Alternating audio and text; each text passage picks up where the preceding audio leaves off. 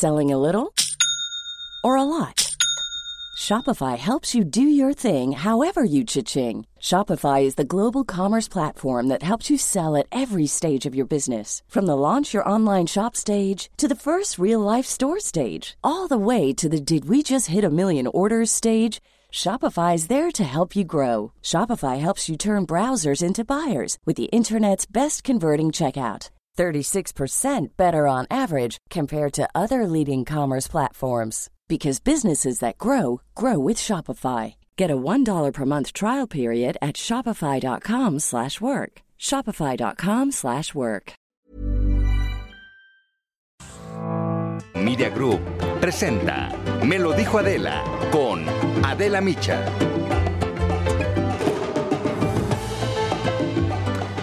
Pegasus Project es una investigación periodística internacional que reveló el espionaje a políticos, a empresarios, a periodistas y activistas de 10 gobiernos del mundo, incluido el de México. Entre los medios participantes están el semanario Proceso y diarios internacionales como The Guardian, Washington Post, Le Monde, entre otros. México sería el país donde más espionaje ilegal se llevó a cabo. 15 mil teléfonos intervenidos con el malware Pegasus, entre ellos 80 periodistas, 600 políticos, incluyendo al ahora presidente, a su familia, sus familiares y a 50 personas de su círculo más cercano. Personalidades como Beatriz Gutiérrez Müller, Rocío Nale, Jesús Ramírez Cuevas, Julio Scherer Ibarra. Y esto fue lo que dijo el presidente al respecto en la mañanera de hace un par de días. Porque ahora se dio a conocer de que se contrataba una empresa, Pegasus, para espiar. Yo he sido víctima de este de espionaje desde la época de Salinas, por lo menos. No voy a hacer este, ninguna denuncia.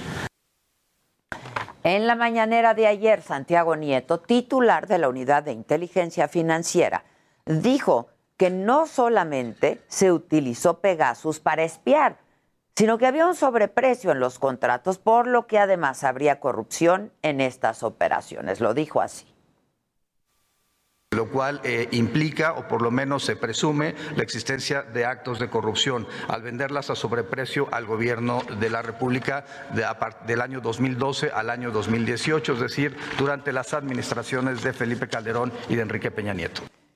Santiago Nieto dijo que va a presentar ante la Fiscalía General de la República toda la información para que investigue los posibles delitos financieros que se cometieron en este caso. Vamos a escuchar de nuevo. Es Santiago Nieto se entregará a la Fiscalía General de la República la información relacionada con las contrataciones vinculadas con el caso Pegasus. Los montos eh, contratados en total eh, de depósitos a estas empresas son 5.914 eh, millones de pesos y en retiros 2.889 millones de pesos.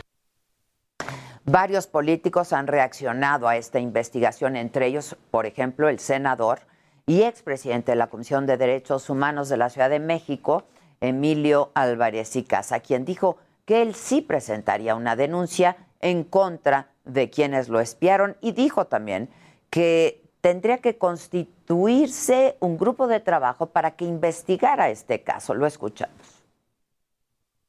Presentaré una denuncia contra quien resulte responsable por estar incluido los casos de investigación de Pegasus. Esperemos no solo que la Fiscalía actúe en materia de su competencia, sino hago un llamado al presidente de la República para que la brevedad constituya un grupo de trabajo con las personas afectadas que se ha dado a conocer nacional e internacionalmente que han sido investigados. El senador de Morena, Ricardo Monreal, en cambio, dio una perspectiva distinta de este tema y dijo que él toda su vida lo han espiado, pero que no le han descubierto nada y reveló además que el ser espiado le salvó la vida. ya que gracias a eso la Secretaría de Gobernación pudo avisarle que habría un atentado en su contra. Yo fui espiado, pero me siento con mi conciencia tranquila. Y si me han espiado durante 40 años, creo que saben todos muy bien que toda mi actividad pública ha sido limpia. Incluso podría decir que en una ocasión me salvó la vida el ser espiado hace varios años. Cuando le avisó el secretario de Gobernación entonces, Miguel Ángel Osorio Chong. Este, respeto mucho al senador Osorio Chong.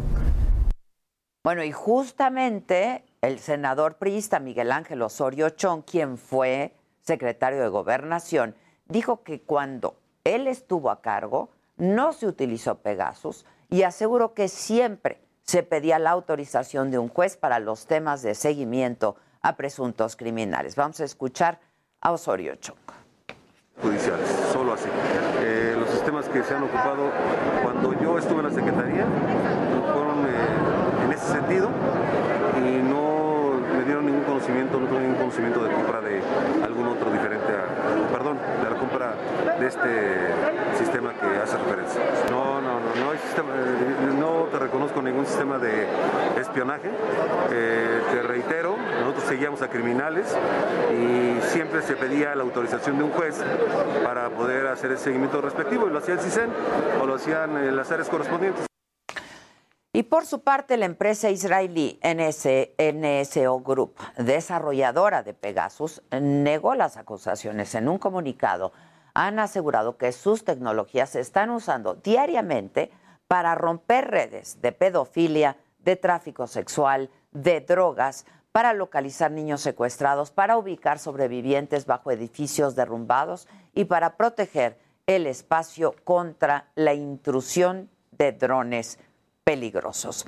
Y es cierto, es inadmisible que se espíe de manera ilegal a periodistas, a activistas, a políticos, porque no solamente atenta contra su privacidad, sino también contra pues, los principios de la democracia. Sería una herramienta perversa del Estado contra sus opositores de utilizarse de esa manera.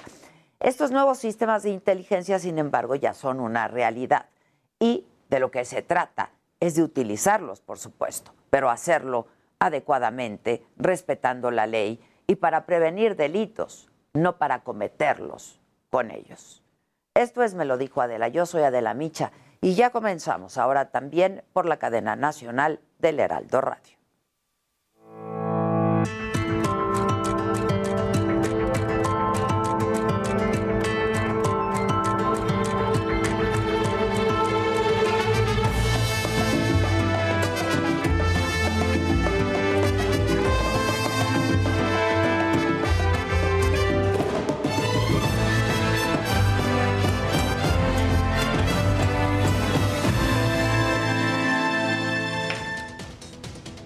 Hola, ¿qué tal? Muy buenos días. Le damos la bienvenida ahora a todos quienes nos sintonizan a través de la radio, la cadena nacional del Heraldo Radio. Hoy es jueves, jueves 22 de julio, y hoy en la mañanera, precisamente sobre este caso, el de Pegasus, el presidente no va a pedir a Enrique Peña Nieto que comparezca ante la Fiscalía General de la República.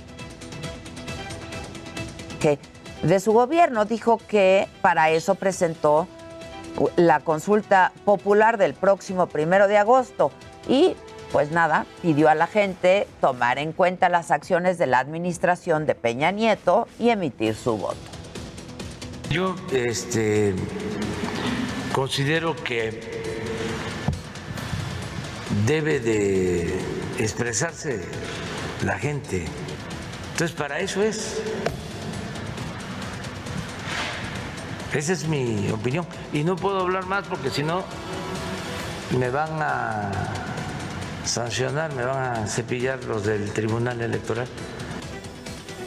Y en otros temas, el presidente habló sobre los magistrados del Tribunal Electoral y ministros de la Suprema Corte que no se sujetan a la ley de austeridad y que siguen gastando en viajes y en comidas rechazó que ganen de 300 a 4 mil, 400 mil pesos eh, al mes pidió incluso al Consejo de la Judicatura Federal que renueve el Poder Judicial. Que no se tenga que volver a presentar otra iniciativa de reforma. El Consejo de la Judicatura puede llevar a cabo esta acción. Ellos pueden emitir un ordenamiento al interior del Poder Judicial para evitar excesos. En temas económicos, el presidente adelantó que ya hay un nuevo proyecto de inversión para estimular el financiamiento en el país, principalmente en materia energética y en comunicaciones. Aseguró incluso que la economía nacional va muy bien y que se está recuperando. Ayer lo que era Bancomer hace un pronóstico de crecimiento para este año de más de 6%. Tenía un estimado de 4.5 y están ya considerando que vamos a crecer alrededor del 6% este año. Y además habló sobre el desempleo en México. El presidente aseguró que ya estamos muy cerca de volver a tener los mismos trabajadores inscritos en el Seguro Social como antes de la pandemia. Ya nos deben de faltar como 200 mil del millón 500 mil que perdimos. Este es julio, 276 mil empleos de la recuperación, 20 millones 451 mil. Y estábamos como en 20.550 más o menos. En materia educativa, el presidente insiste en que a finales de agosto se regrese a clases presenciales, esto a pesar de la tercera ola de COVID. Dijo que ya no es posible ni conveniente que sean a distancia y aseguró incluso que no hay riesgo, no hay riesgo alguno para hacerlo. Dice él que por el bien de los niños y los jóvenes, que algunos reciben una atención tóxica en casa. Yo estoy a favor de que se regrese a clases. Está eh, creciendo, no mucho, pero sí hay contagios. Sin embargo, no hay riesgos mayores para los niños, para los eh, adolescentes. Se puede tener un buen control. Bueno, Paco Nieto desde Palacio Nacional con más de lo que ocurrió esta mañana. ¿Cómo estás, Paco? Buenos días. ¿Qué tal, Adela? Muy buenos días. Pues hoy el presidente López Obrador dijo que apoya una prórroga de un mes para que las empresas del país concluyan con los cambios en el outsourcing, en este tema de la subcontratación explicó que se está constatando que los empresarios del país pues están ayudando en este cambio y que sí necesitan más tiempo para ajustarse a la nueva realidad. Agregó que pues eh, este tiempo extra ayudará a que la iniciativa privada pues haga los cambios necesarios y puedan mejorar las condiciones de los trabajadores del país y bueno ya dijo que el presidente que apoya la decisión que tome el Congreso respecto a este tema, es decir, de que pudiera haber una iniciativa que se apruebe para que dé una prórroga de un mes para que estos cambios de outsourcing se den en todo el país. Y Adela, el presidente también reconoció que tiene como pendiente el compromiso que hizo de descentralizar las secretarías de Estado. Explicó que una de las razones por las que no se ha realizado este tema pues tiene que ver con la pandemia de COVID-19, pero dijo que ya se va a reactivar este tema para que pues las, las secretarías comiencen a irse a los estados donde pues se propuso desde un principio. Agregó que hay muy pocas secretarías que ya se han movido, como es el caso de la Secretaría de Energía que está en Villahermosa o Segalmex que está en Zacatecas y dijo que se alista la mudanza de la Secretaría de Salud a Acapulco Guerrero. Esta mudanza pues se hará el mismo el fin de año. Explicó que el fin de semana tuvo la oportunidad de conocer este edificio que va a donar el gobierno de Guerrero para que ahí vayan a trabajar pues todos los eh, todos los empleados de la Secretaría de Salud que caben 1500 empleados allí y que se ah, darán ayuda para que los trabajadores de base pues se vayan a Acapulco a vivir con todas y sus familias. Pues es parte de lo que hoy sucedió en esta mañanera de la bueno muchas gracias Paco gracias Les adelanto de que hay que estar pendientes. Hoy a las 11 de la mañana el INE va a sesionar para determinar las sanciones al Partido Verde por contratar a influencers durante la veda electoral y a Samuel García por la publicidad que le hizo su esposa, Mariana Rodríguez, en redes sociales. A las 2 de la tarde en el Senado se va a discutir cómo impulsar la agenda 2030 en México tomando como base los retos que ha generado la pandemia. De qué hay que estar pendientes en el mundo, están reunidos en Nápoles los ministros de Medio Ambiente y Energía del G20 para hablar sobre la transición ecológica global. A las 6 de la, eh, perdón, mañana, 6 de la mañana, nuestro horario, a las 6 de la mañana, hay que estar atentos, va a ser la inauguración de los Juegos allá en Tokio.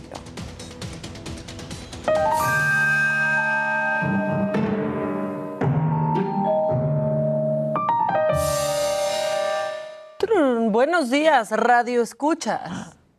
Hola. Internauta. Y Adelita. Hola, mamá. ¿Cómo estás? Muy bien. Fíjate que ya no me voy a quejar de que apenas es jueves. Ay que hay una parte de la sociedad de uno que sin quejarse, denos chance. Es una cultura, eso sí es cultural. Eso, claro. O sea, la cultura de la, de la queja. Claro. ¿Cómo estás? Pues ahí pues pasándola. Pues, ahí voy, pues ahí voy. Podrías decir bien, pero no, eliges decir, ahí voy, pues ahí voy. Ahí voy. ¿Cómo, ¿Cómo vas? Pues ahí la llevo. Ahí la llevo, ahí es la muy llevo. mexicano, déjenos, Claro, déjenos, en, paz. Ay, ay, amiga vecina. Ya no me digas, voy a llorar, vecina. Bueno, hay muchas cosas macabronas, muy macabronas, más que lo que pasó en la primera hora, que ya en radio se irán enterando porque se puso macabrón con la ciclista. Sí, oye. Se puso bien macabrón, pero aquí en Me lo dijo Adela, ya vamos comprometidos. Edgardo, Edgardo, ¿cómo se llama? ¿Cómo, ¿Cómo se llamaba? Edgardo, Edgardo. Edgardo.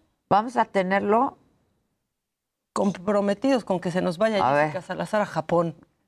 ¿Qué? ¿Cómo de que no? Si es la, o sea, a ver, es poco el amor y desperdiciarlo en celos. Pocas son las posibilidades de medalla. Bueno, vámonos con esto porque fíjate que en Indonesia, pues ahí uno de sus habitantes decidió hacerse pasar por su mujer para no perder su vuelo. ¿Por qué se hizo pasar por su mujer? Porque él dio positivo a COVID y la mujer tenía su prueba negativa. Dijo, yo no pierdo mi vuelo, me pongo una burca. No. Y me voy. Y evidentemente... Lo apañar. Pues es que no era una idea muy brillante. O sea, sí estaba bien, pero... ¿Se ve? Bien y... No, esto nomás se platica. Nada más se platica. Pero lo cacharon y entonces, bueno, pues eh, las autoridades, en cuanto vieron la documentación de la esposa y le dijeron, a ver si su burka de favor se la puede retirar un poco, pues se dieron cuenta que era un hombre total, que le hicieron una prueba, porque dijeron, esto está muy sospechoso y por qué trae una prueba negativa y por qué nos está diciendo que es su esposa, le hacen una prueba y, sale, positivo. En, el, en serio, no lo hagan. Aparte, ¿por qué se hacen pasar por la, por la, esposa? Bueno, ¿qué pasó? ¿Se fue a la cárcel? Pues no, evidentemente no. Lo mandaron a su casa, lo llevaron a su casa y ahí va a estar bajo vigilancia eh, policíaca hasta que cumpla con la cuarentena obligatoria. Pero no hubo ninguna, pues digamos, un castigo. Nomás lo mandaron de regreso, pues. de regreso a su casa. Oigan, y si andan como con alergias, ¿no? como yo un poco, ya sabemos por qué lo que nos faltaba, los polvos del Sahara. Ya, ya, están aquí, o sea, este, ya hay concentraciones de aerosoles de bajas a moderadas en Campeche, Quintana Roo y Yucatán. Lo que dicen es que esta nube se va a desplazar sobre las aguas del Golfo de México y van a pasar por estados como Tabasco, Veracruz, Tamaulipas y sí hay efectos secundarios. ¿Cuáles son? O sea, ya, ¿por qué lo que nos faltaba? Que nos los lleguen polvos del Sahara. Los polvos del Sahara. Bueno, eh, el aire estará seco y cálido. Eh, presencia de tormentas, pues como ha estado toda la semana, disminución de la actividad ciclónica y bueno, van, hay algo bonito, se van a ver amaneceres y atardeceres pues rojizos y, naranjosos, que son muy, muy bonitos. Alguien me mandó ayer un atardecer violeta, o sea, como como Así se ve como aquí, nosotros. divino, no me acuerdo de qué, de- fue de una alcaldía de aquí de la Ciudad de México, del Estado de México, este, algún municipio, pero se veía violeta, divino. Qué bonito. Y yo ya, yo ya, ¿sabes qué? Que veo algo así, digo, ¿ahora qué pasó? Ya no me maravilla. Ya es como, ¿y por qué está rosa ahorita el cielo? ¿Qué nos pasó? Bueno, este, sí recomiendan que mujeres embarazadas, adultos mayores, eh, enfermos de asma y niños usen protectores respiratorios. Que ya traemos. Ya en los traemos teoría. el cubrebocas. En teoría Claro. ya los traemos, ya los traemos. Bueno, y otra historia de cuarentena, ¿quieres otro otro prófugo de la cuarentena? Esto sucedió en Australia, un cuate de 39 años, pues eh, un australiano de Queensland fue arrestado justo porque intentó escapar del hotel donde estaba haciendo su cuarentena. Pero este güey sí vio muchas, muchos cuentos, porque, y eso sí está apareciendo en Con la pantalla. sábana. Con la sábana del hotel, No, así no, no. Y trató de bajar. Evidentemente, También lo apañaron. pues sí, la sí. policía de Brisbane ahí lo, lo cachó, este, y pues no, no puedes romper el, no puedes romper La, la cuarentena, cuarentena. pues no.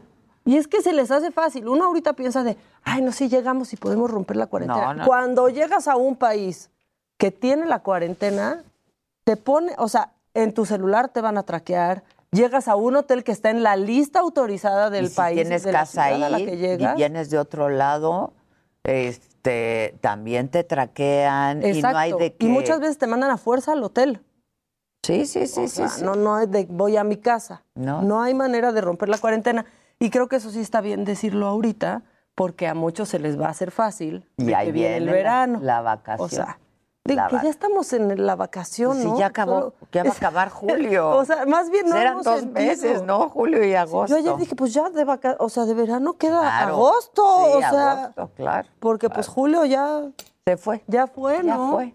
¿Cómo ha pasado el tiempo, Adelita? Ay, mamá, aquí. Aquí haciendo una reflexión, cómo ha pasado el, el tiempo. Bueno, y otra cosa muy macabrona, señora, no le den su teléfono a su hija. Porque fíjate que una niña que estaba jugando. ¿Qué compró? En Inglaterra. No compró nada. Agarró el celular de la mamá y mientras la jefa se andaba cambiando, pues le tomó un chorro de fotos. No. También tomó fotos que del techo, que de la Sí, pero alfombra, salió ella de, de su cara desde abajo, ¿no? Pero la mayoría fueron de la mamá. Y, ¿Y no le solo llegaron eso, a alguien? Las mandó como en cadena. ¡No! Al WhatsApp. Y la mamá se empezó a dar cuenta de, a ver, espérate, ¿qué está pasando? ¿Por qué se mandaron estas fotos? Y la chamaca. Que yo, a ver, ustedes díganos qué prefieren. Que compren algo sus hijos por medio del teléfono o que manden fotos de ustedes en bolas. Que compren algo, como sea, luego lo regresa. Sí, yo también prefiero la compra. Claro, ¿No? como sea, en una de esas le atina. Y si no, Pues sí, Pues yo, ya. yo también, yo también me quedo con eso, como de, bueno, igual ya me gustó eso que compró, puedo jugar Candy Crush, pero pues en bola. sí, no, no, no. No te queda claro, no sabes si lo borran o no, si luego van a hacer mal uso de, de ello. En WhatsApp nos dicen, buen día, aquí escuchándolas desde Guadalajara, las felicito por el programa. Amo a Adela, me llamo Jorge. Hombre, Jorge, muchas gracias. Al Jorge, buenos días, Adela y Maca.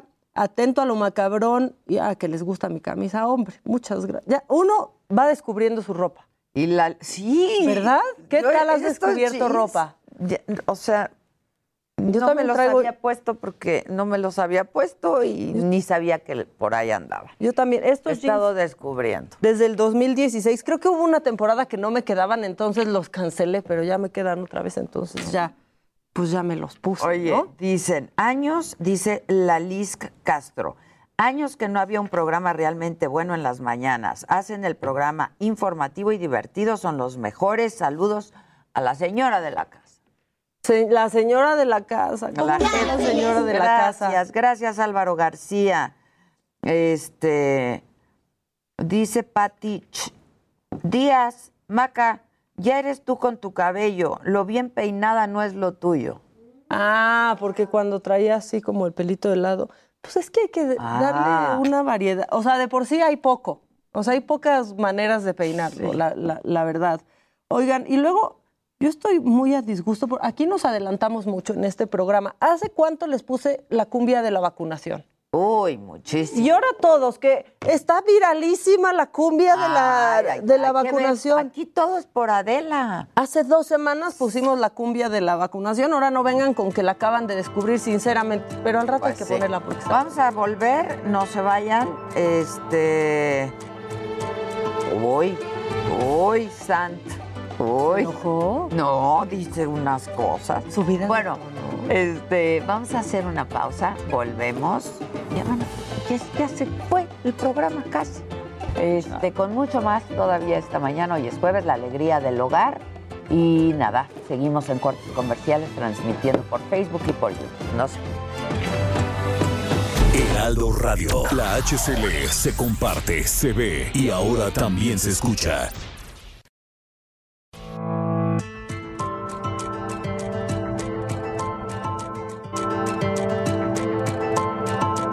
Continuamos en Me lo dijo Adela.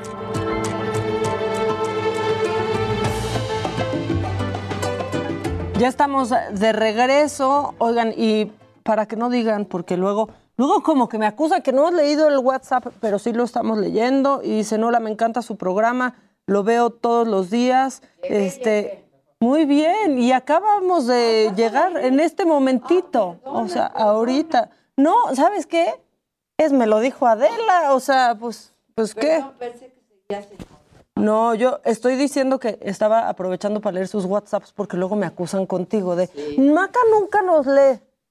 Y la verdad es que me buscan un problema con la señora de la casa, de que dice que nunca, que nunca los leo. Entonces, y este, la señora de la casa, créeme que no quieres. Nunca, nunca. Adela, me llamo Lourdes Martínez. Todos los días las veo. Tu programa me, me caes muy bien. Te quiero preguntar cuándo realizas tu venta de garage. Me encantaría asistir. Avísame, please. Ay, pues hay que hacer bazar. Sí, hay que hacer. Estaría buenísimo armar, ¿eh? Uno al año. Eh, Susan va a ser uno con todo lo de Saga. Porque como estamos remodelando Saga, con todo el mobiliario. Todo, pueden ir a. Que vayan. Remate. Sí, en una de esas les hacemos como hasta automac. Y que vayan pues viendo ahí. Que, se pongan los muchachos. Exacto. Vamos al montón, ahorita. Seguimos inmediatamente. ¡Montón, niños! Estamos. Este. Entonces cancelen eso ahorita. Este. ¿Qué les estaba diciendo? De la venta ah, ah, con la señora de la casa. No, no, queremos. Y Susan va a hacer una venta. Todo, todo está en remate en saga. Pueden ir y yo quiero esto y yo quiero esto y yo quiero esto. Ponen su nombrecito con post-its y ya lo llevan. Apartado. Previo pago. Tendremos hasta terminal. Seguramente. ¿Cómo no? No va a poder faltar. No, con Susana Que no traigo cash. Mira, aquí la terminal. ¿O qué tiene? El clip. El clip. Pues claro. Ahí está, lo que quieran. Lo que quieran. Este, buen día. Adela y Maca, saludos desde Monterrey, no me las no me las pierdo. El mejor show, el mejor morning show del mundo mundial. Muchas gracias. La verdad, sí, la verdad, sí lo es, sí lo es. Es un gran morning show. Que mandemos saludos a Tapachula, Chiapas, que siempre nos escucha. Saludos. Isabel Vera, muchas gracias. De Tapachula, Calgary. Mira, mira, esta es muy buena. Avenida Shop Center SADCB. Dicen, Maca, felicidades, te pegaste a la buena. Gracias. Muchas gracias. Ese mismo ya mandó un WhatsApp y dice, Felicidades, te pegaste a la buena miel en región 4. No, pues gracias, mano. gracias. Oye, muchas gracias. Ay, nada más por el look, porque eres infinitamente mejor que él. Mucho la más chistosa, obviamente. Claro. Y bailo más padre. O sea, él no les baila su movimiento naranja. A ver, baila. ¿eh? a ver, ¿Saben qué? tiene más onda. Échenlo y díganme si Ellen baila. Así. Ellen ya está hasta cancelada. Y miren. Es que este este paso me consigue cosas con Adela. Sí. No, no, no, no, no. no. Miren, y ustedes nunca han querido bailar el movimiento completo. Claro que sí, yo lo estamos ahí de Backstreet Boys. Con muchas reservas se Mucha pusieron de. Sí, de que yo solo hablo de deportes. o Nosotros sea, tres. Mira, ya está Hasta mandando. dijiste, fuimos tus Backstreet Boys. Podríamos ser BTS, pero se fresean. ¡Claro! Pero se fresean. Se fresea. el pelo mañana. Mira, yo ya demostré que yo Pues sí bailo. que se me vería bien un moradito. Tú ya. En la vacuna lo demostraste. Sí. David Camacho dice que felicidades, muchas gracias, mi querido David, que hagamos justicia por los eh, eh, deportistas. Sí. Que el Edgardo, el presidente de la. Federación de Ciclismo, está en una reunión, pero que le van a pasar el mensaje. ¿Por qué no les dices, Gis, que le pasen una notita? Porque pues ya dijimos muchas veces al aire que Edgardo pues debería de manifestarse, ¿no? Ay, pues sí, que se arregle este desastre. Como cosa suya, ¿no? sea, si quiere. Si, Digo. si no, pues de por sí ya hizo un lío, Es ¿no? un gran lío. Un gran lío. Chale, Qué manera de mandar un documento ahí sin un sello. Y no entendí qué dijo que tiene una Que E. trae una E. No, ahorita déjame lo. que- ¿Cuál es la E? ¿Como de lenguaje inclusivo? Pues, Ah, Es lo que yo Cicliste. Mejor. Oye, ¿qué, ¿cuál es el teléfono con la mejor cámara? Lord Samsung. Pues es que hay, hay varias opciones, ¿eh? Yo, de los que he probado últimamente, los últimos modelos de Samsung, tanto los de gama media como gama alta han salido bastante buenos. Xiaomi tiene muy buenos equipos. Históricamente, el que le hizo competencia, históricamente me refiero a los últimos dos años, fue Huawei. Pero lamentablemente Huawei tiene esta situación con, con Android que no puedes tener todas las aplicaciones. Entonces limita un poco la funcionalidad. La verdad es que también quien mejoró mucho, honestamente, fue Apple. Pero si tú tienes el modelo de, de, digamos, el 11, pues no es conveniente comprar el 12. Son, son cambios muy pequeñitos. Ok. Yo normalmente eh, recomiendo. Exactamente, casi cada dos años para tener un ¿Yo cambio cuál muy dices radical. que tengo? Tú el 11. El 11, exactamente. Ah, digamos, bajo la- este concepto, a ti tocaría el cambio en, la, en esta generación, en la que sale este año.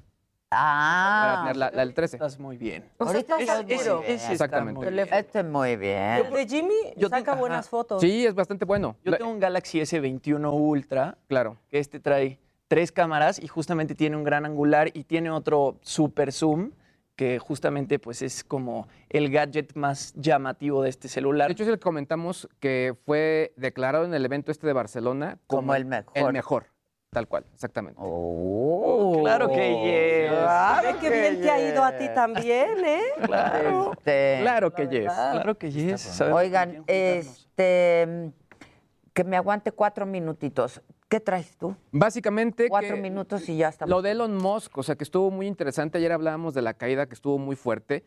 Elon Musk vuelve a hablar acerca de las criptomonedas, habla del Ethereum ahora, es otra de las criptomonedas, e inmediatamente lo que dijo fue, sí, eh, sí confío, estamos viendo cómo volver a implementar criptomonedas y volvió a subir.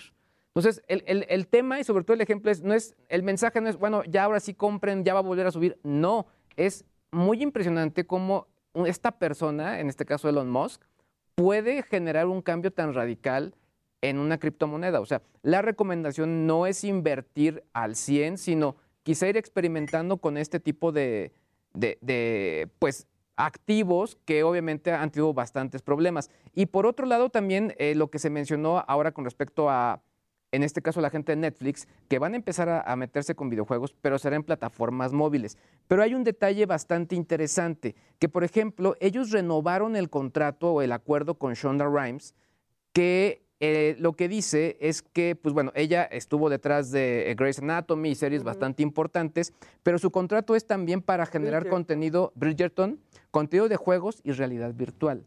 Entonces, lo que el- un poco de las especulaciones, bueno, ¿qué van a hacer con este tipo de situaciones? Yo creo que más bien van a hacer con eh, videojuegos, pero en relación a las, a las series. Y se van a morir todos. Van a ser, va a ser un dramón como. Va a ser como un de Among Us, Pues pero sí. todos van a ser ahí los, los, los criminales, ¿no? Ay, Ok, tú, Jimmy. Pues se estrenó, ya les había comentado que se iba, bueno, se va a estrenar un disco de covers de Metallica con 53 covers de diferentes artistas. Justamente lo, ajá, ya salió el cover de Hash, lo estaba escuchando con Luis hace rato y el cover de Hash Está pues, bueno. Me dolió el alma. está raro. Por lo menos Hash respeta la letra de la canción, cantan en inglés, etcétera. Ayer Lo sale hacen súper ellas. Sí, ellas lo hacen muy bien. Ayer sale el de J Balvin y J Balvin sí le cambió absolutamente todo. No respetó la letra, no respetó el idioma. le escribió nada más un rap encima, le puso un beat. Y bueno, Luis me había dicho que sí le había gustado. Luis también se había enojado que la vez pasada yo dije que Metallica era un grupo de metal pop. Yo lo único que a lo que me refería es que es un grupo de metal pues muy famoso, ¿no? Y que es escuchado no nada más por fans del metal, sino por fans este justamente de Metallica. Sale J Balvin a sacar este cover y bueno, las redes sociales se le fueron encima muchísimo. A los fans del metal les chocó este cover de J Balvin y por ahí en Twitter se hizo super tendencia. Sí, a mí no me gustó nada. Eh, por ahí Juanes también ya sacó su cover de Entered Sandman, que ese pues está bastante bien. Y el disco de covers completo sale el 10 de septiembre. Por ahí podemos ver algunos memes. Yo escuché lo de Metallica con J Balvin, absolutamente abominable. Me siento sucio. Acabo de escuchar el cover de Whatever I May Roam de J Balvin y echándose Windex en las orejas. Está horrible. Sí, la única buena parte de esta canción es cuando se acaba. ¿No? sí, sí. El final. El, final. No nos lo vaya a regalar iTunes como ese disco de YouTube, ¿eh? Por favor, que un día amanecimos todos con el disco descargado. Exacto. Exacto. Ya todos ahí lo teníamos. Bueno. Eh, justamente el, disco de covers se estrena el 10 de septiembre, les decía. Y bueno, en otras cosas, eh, Harvey Weinstein ayer se declaró inocente en una corte en Los Ángeles. Ah. Él, bueno, era considerado el productor más exitoso de Hollywood hace algunos años. Eh, el martes él fue extraditado de Nueva York a Los Ángeles, en donde se está llevando a cabo otro juicio en donde lo acusan, bueno, tiene otras 11 acusaciones de violación y agresión sexual que sucedieron entre 2004 y 2013. Ahí se declara no culpable y de ser encontrado culpable en este caso, pues enfrentaría otra condena de 140 años de prisión, que digo, la edad ya no le alcanza, él tiene 69 años y ya está sentenciado en Nueva York a 23 años de prisión por otros delitos sexuales. Entonces, pues así las cosas con Harvey Weinstein. Este, vamos a hacer contacto con el doctor Alejandro Macías. La verdad es que junto con Paco Moreno, con el doctor Francisco Moreno, infectólogo, eh, y pues eh, quien ha dirigido el doctor Francisco Moreno todo eh, el departamento, el área COVID del hospital ABC, eh, pues con quien hablábamos ayer y la verdad ha sido siempre una guía y pues nos ha orientado y hemos ido un poco de la mano junto con él escuchando todas sus recomendaciones. Ayer hablamos con él. Hoy tenemos al doctor Alejandro Macías, él es eh, médico internista, infectólogo también, excomisionado de influenza en México. Y eh, pues también una voz de las más autorizadas en este país, pero además un hombre generoso que constantemente a través de sus redes sociales está respondiéndole al público sus dudas. Vamos a hacer contacto con él porque ustedes han compartido con nosotros muchas inquietudes sobre el COVID. Doctor Macías, ¿cómo estás, Ale? Gracias, como siempre. Bien, aquí mira, trabajando, pero como, bien, como siempre. Oye, Ale, pues la verdad, como siempre, muchas preguntas del auditorio, muchas dudas. Este, tú has estado explicando en internet por qué es eh, más peligrosa es, la, es, el término de la variante Delta de, de COVID-19, Ale. Sí, sustancialmente más peligrosa de la. Mira, el auditorio la gente tiene que entender que este es un virus que va a tomar el lugar del virus que estaba circulando, que no era, como se dice en México, una perita en dulce, pero no se transmitía tan fácilmente como este variante Delta, que seguramente en las semanas y meses que vienen va a tomar el lugar del otro virus. Em, eh, por el lado amable, las vacunas eh, funcionan, ¿eh? Funcionan contra ese virus. El que esté vacunado, la que esté vacunada, le va a funcionar la vacuna. ¿Con cualquier vacuna de cualquier laboratorio? Mira, eh, para muchas no tenemos toda la información, pero no sabemos, por ejemplo, mira, el primer indicio de que no estuvieran funcionando las vacunas sería que, por ejemplo, la gente que se vacunó con cancino está llenando los hospitales porque no le está funcionando la vacuna. Y no estamos viendo eso. Lo que estamos viendo en los hospitales, en la consulta, es gente joven que todavía no le tocaba la vacuna, o gente que ya le tocó la vacuna y no se la puso, ¿verdad? Pero no estamos viendo que una vacuna en particular no haya funcionado. Ok. Eh, entonces, todas las vacunas parecen estar funcionando bien, entonces siéntanse tranquilos los que estén vacunados. Si el mensaje es cuídense de todos modos, no piensen que porque están vacunados pueden hacer lo que quieran, todavía se pueden enfermar, pero si se enferman, al menos no se van a poner graves. Eh, si se ponen sustancialmente enfermos, digamos, no se van a morir, ya es una gran ventaja de la vacunación. Pero hay que seguirnos cuidando, esto, todavía no se termina. Mira, hoy publica la, la UNAM en su Instituto de Matemáticas que todavía la tasa de transmisión de la enfermedad está arriba de uno en prácticamente todo el territorio nacional, con dos, tres estados que tienen abajito de uno. ¿Qué quiere decir arriba de uno? Que todavía en promedio una persona enferma infecta a más de uno, todavía. nos decía ayer, nos decía ayer el doctor Moreno que con la nueva variante, con Delta, si antes era de uno, ahora está, es exponencial, es de siete, porque es mucho más contagiosa. Sí, eso es por persona. Por persona. Se llama R0 por persona, pero si hablamos de toda la población en general, claro. infectados y no infectados, digamos, en promedio en este momento la R de transmisión está arriba de uno, un poquito. Se pareciera más o menos a, la estación, a las estaciones de influenza. No está en 8, por fortuna, sino esto sería una tragedia como la que se vivió en la India. Porque eso también hay que decirlo, ¿eh? Gracias a que ya mucha gente está vacunada, a pesar de que está subiendo mucho los casos, no estamos viendo una tragedia todavía estamos viendo que se nos estén colapsando todos los hospitales como ocurrió en la India. Ya estamos viendo el efecto de la vacunación y quisiéramos que hubiera más gente vacunada, pero ya los que se vacunaron ya tienen una ventaja sin ninguna duda. Este, bueno, con el esquema completo entiendo que no llegamos ni al 20%, doctor Macías.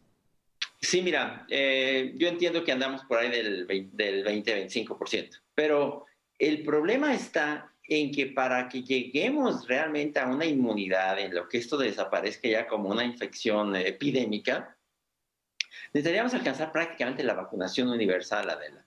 Eh, inicialmente pensábamos que era, ay, que cuando lleguemos al 70% ya lo hicimos, porque la inmunidad es un agregado no solo de, de, los que se van vacunando, que ya quedan inmunes, sino de los que ya se enfermaron y se aliviaron, porque esos también ya quedaron inmunes, ya tienen su ventaja. Entonces, si tú sumas los dos, probablemente ya estamos en el 70%, también de acuerdo con cálculos de investigadores de la UNAM y algunas otras instituciones. Y eso creíamos en un principio que iba a ser suficiente, pero este virus ya nos enseñó que es más inteligente que eso, que se va moviendo, es un poco una, un, un blanco móvil. Yo he dicho que se parece un poco a esa fábula de Aquiles y la tortuga, que queremos que ya avanzamos, ya lo vamos a alcanzar, pero ya avanza un poquito más y ya queremos que lo vamos a alcanzar, pues alcanza un poco más. Y lo que ya es claro es que no vamos a alcanzar la inmunidad de rebaño, que vamos a llegar muy cerquita cada vez más, pero que el virus va a estar cambiando. ¿Hay alguna proyección, doctor Macías? Porque no, no vemos fin con esto. Y luego pues, sale otra variante y luego otra y luego otra. ¿Hay alguna proyección que estén haciendo científicos? No, sí, mira, hay que decir, y eso que, que, tú expresas, yo creo que es el sentir de toda la gente. De toda la gente, sí. ¿Hasta cuándo se va a acabar esta pesadilla, no?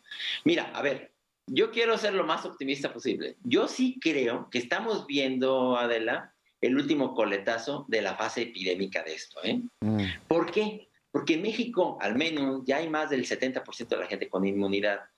No, este virus va a estar volviendo eso, y eso es una, eso es una alerta para los que no se quieran vacunar, ¿eh? tarde o temprano se van a infectar, o sea, no lo duden. Así les tome un año, cinco años, diez años, veinte años, pero se van a infectar con este virus, porque este virus es así. Se va, una vez, digamos, hace su, su desastre, se va y luego vuelve por los que le faltan. Se va, cada vez va a estar así, es una oleada, se va y va a volver, se va y va a volver. Entonces, eh, esta oleada en la que está regresando, si ustedes ven las gráficas, es un pico tremendo. ¿eh? Sí, sí, sí. está subiendo, eh, parece una pared, ya no digamos una subidita como la que vimos En, las, en, las, en, las, oleadas anteriores.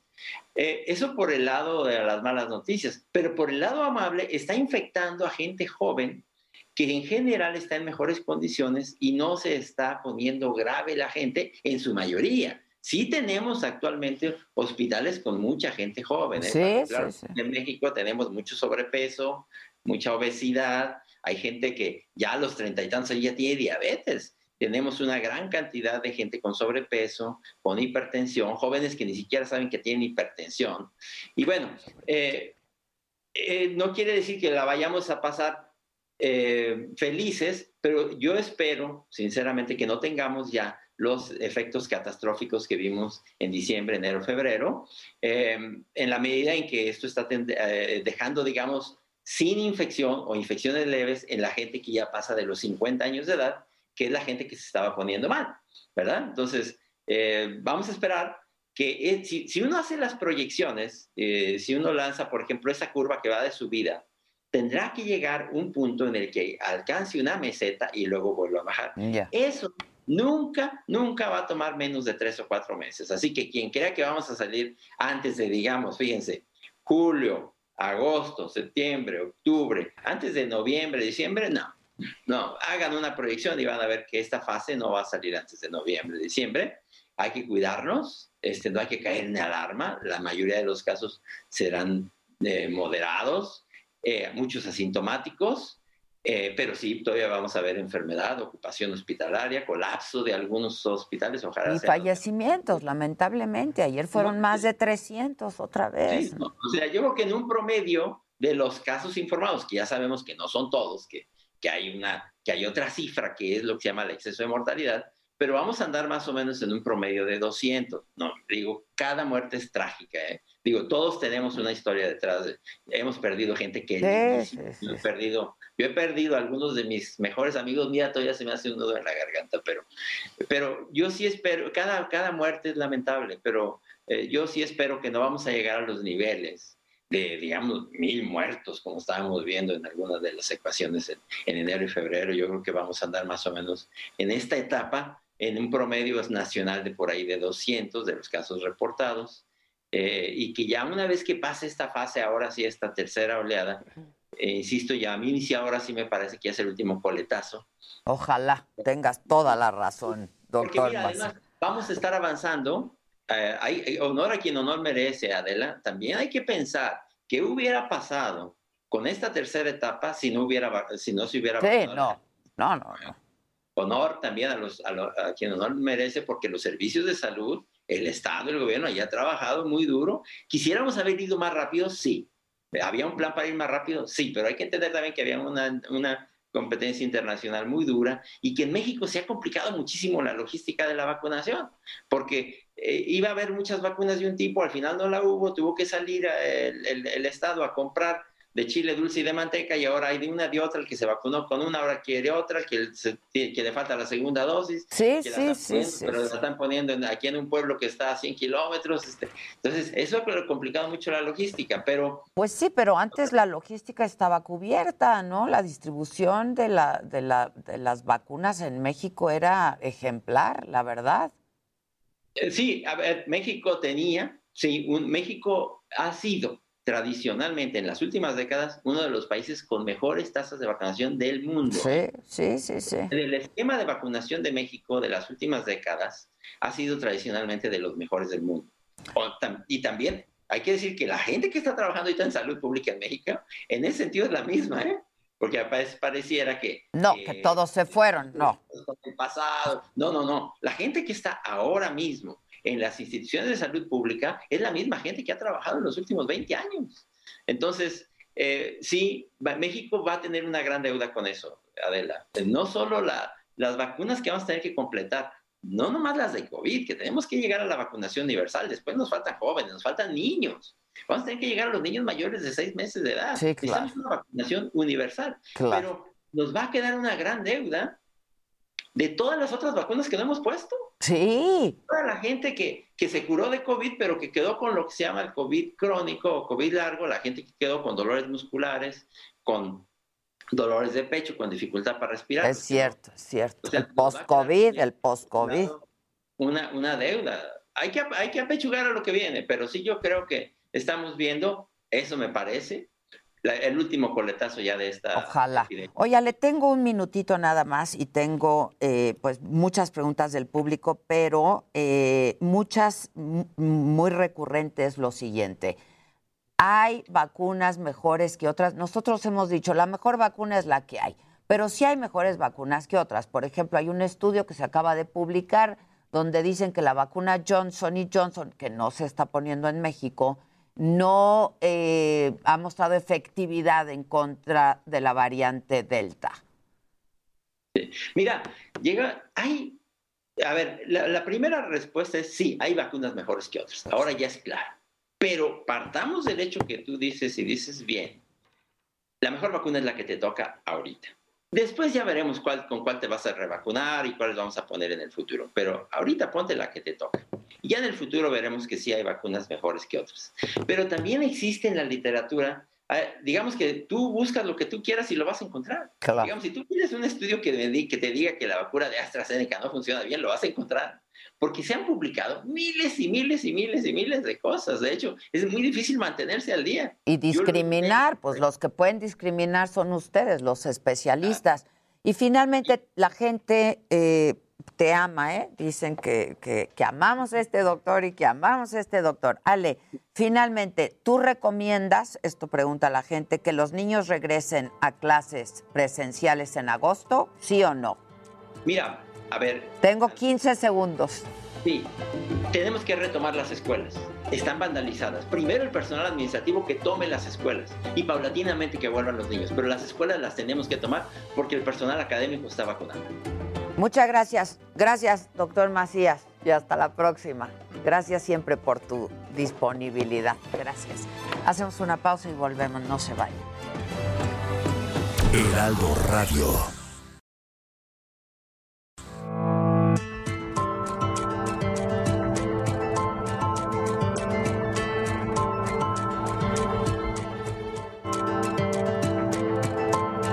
Continuamos en Me lo dijo Adela.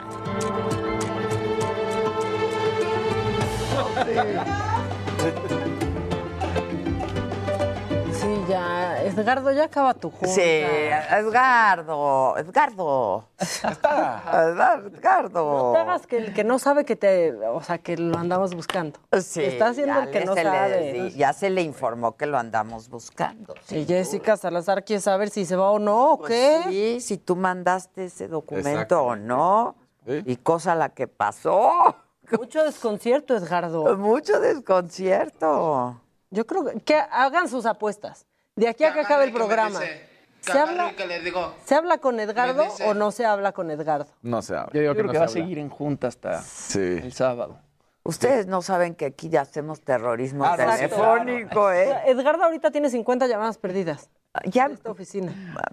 este, Gisela. Estela, Susan, Gisela. No somos ninguno, somos Carlos Antonés. Oh, sí, sí. A mis hijos. Así les dijo. Bueno, ¿qué traen ustedes? yo quería hacer con ustedes un experimento auditivo Oh. para toda la gente que nos Ah, escucha en radio. Ahí les va, les voy a poner una canción y me tienen que poner, me decir lo primero que se les viene a la mente cuando escuchan el fragmento de esta canción. Abran los ojos y todo. A ver, sí, cierren los Ya perdieron su apuesta. Edgardo está en la Eso. línea telefónica. El, el presidente de la Federación De- Mexicana de, de Ciclismo. Ciclismo, Edgardo, buen día. Muy buenos días, Adela. Gusto en saludarte, aunque no tenemos el gusto personalmente, pero ya quisiera yo saludarte personalmente. Muchas gracias. Ya tendremos oportunidad de tendremos oportunidad de hacerlo. Oye, pues es que ¿qué pasó con Jessica? A ver, mira, te voy a platicar más o menos la historia, porque esto ya se volvió un relajo, una politiquería barata. Mira, A ver. hizo la convocatoria para el selectivo desde mayo del, del, del año pasado. Estamos desde el 2020, 2019, el primero de marzo, para ser exacto, empezó a hacer el selectivo, el proceso selectivo para ir a Juegos Olímpicos. Pero el último, el último evento se hizo en Jalisco, en Guadalajara. Ok. Se hizo del 27 al 30 de mayo. Y ahí nada más para ganar los dos puestos de velocidad que se va a competir en Juegos Olímpicos, son tres atletas que tenemos nosotros, tres deportistas de talla mundial, que, yo- que son Jessica Salazar, Luis Daniela Garciola y Yuli Verdugo. Las tres son de talla mundial. La diferencia entre ellas son milésimas de segundo, milésimas de segundo entre las tres. ¿Sí? Entonces en este evento teníamos que sacar a dos. Y el primer lugar fue Daniela Garciola y el segundo Yuli Verdugo. Y en tercero quedó Jessica Salazar. Por milésimas. Por milésimas. Ok, ok. ¿sí? Entonces pasaba a ser suplente Jessica. Pero ahí yo lo que me pregunto, entrena junto con Daniela Garciola. esta Jessica Salazar. Ok. Y Daniela ocupó el primer lugar. Entonces ya no es cosa, no sé qué pasó con el entrenador nacional, porque Yuli entrena aparte, tiene un entrenador en Baja California. Ok. Y las dos que estaban concentradas, trabajando juntas, que yo también esperaba, porque yo estimo muchísimo a Jessica Salazar, que es una excelente deportista, nunca creí que fuera a quedar en tercer lugar. Sorpresas que da la vida, queda en tercer lugar. Ok. Y entonces un selectivo que estamos haciendo de esta manera, y con todo bien limpio, con las pruebas, las pruebas avisándoles con tiempo anterior a sus entrenadores y todo. Cabe mencionar que Iván Ruiz es entrenador nacional, pero estaba entrenando con ellas, preparándolas. Y Daniela queda en primer lugar y Jessica en tercero. Ok. Yo no me explico. Ahora, Jessica es este récord del mundo en 500 metros en el velódromo. Jessica Salazar es su campeona mundial de 500 metros en el velódromo. Ok. ¿sí? Y, en, y nosotros hicimos selectivo en 500 metros, cosa que las otras dos niñas no son especialistas en eso. Le dimos todas las facilidades a Jessica. Aún con eso, Jessica queda en tercer lugar. Así es. Y entonces, por lo tanto, Jessica no va y sabe desde hace semanas que no va. Así es, pero Ok. ahorita, ¿Y luego qué pasó? Ya ayer yo le mandé un comunicado que se está, ya se hizo todas las gestiones en Tokio con el Comité Olímpico Mexicano y ella sí puede asistir, ya la dimos nosotros, ya, ya está este, acreditada, ya está todo allá en Japón, ya se tienen que presentar 23 y 24 a las pruebas del, del- este, de la pandemia y todo en el Comité Olímpico Mexicano para que pueda viajar el 27 de este mes. ¿Sí? Ok. Ya se le mandó el Pero- escrito ayer. ¿Por, por qué, ¿Por qué decidieron hacer esta petición de que fuera Jessica también?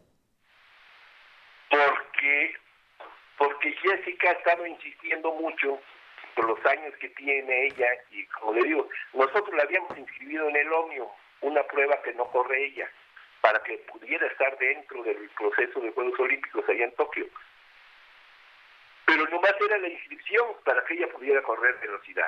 O sea, la velocidad la van a correr las tres velocidades. Ah, ya, ya, pruebas O sea, la, la, la inscribieron en esa prueba, pero iba a correr otra. Así es. ¿Y eso se puede hacer frente a la Federación Internacional de Ciclismo? ¿O cómo? No, mira, es que esa prueba del Omnium nomás es inscribirla, porque tenemos ahí gente que va a correr el Omnium. Ajá, ajá, eso ya, ya entendí, pero entonces, ¿la inscribes en una y va a correr otra? No, ya se inscribió en velocidad ahorita, en su prueba de ella. ¿Ahorita cuándo, Edgardo? ¿Ahorita cuándo? Porque Ya está, nosotros ya confirmamos el 17 que las tres velocistas van a estar en Juegos Olímpicos. Son tres pruebas en las que participan. Una es la velocidad por equipos, es donde ella quiere estar porque es la mejor arrancadora. Ok, ¿sí? La segunda prueba que corren es velocidad individual. ¿sí? Y ahí puede correr Julie y Daniela. Y la tercera prueba, que es el Keirin, que dan tres vueltas tras moto y después ya es velocidad pura, también, también se participa en esa prueba. Entonces tenemos tres opciones de medalla en Juegos Olímpicos en la pista de velocidad. o sea, pero espérame, espérame, eso es una gran noticia, pero yo sigo teniendo dudas, a reserva de que Dani tenga otras. A ver, de tres eh, competencias que va a haber, ella va a participar en dos. Puede participar en dos. Ok, ok. ¿sí? Ahora, o puede participar en una y dar todo en, en la que es especialista como arrancadora. ok, pero hay una en la que no puede participar.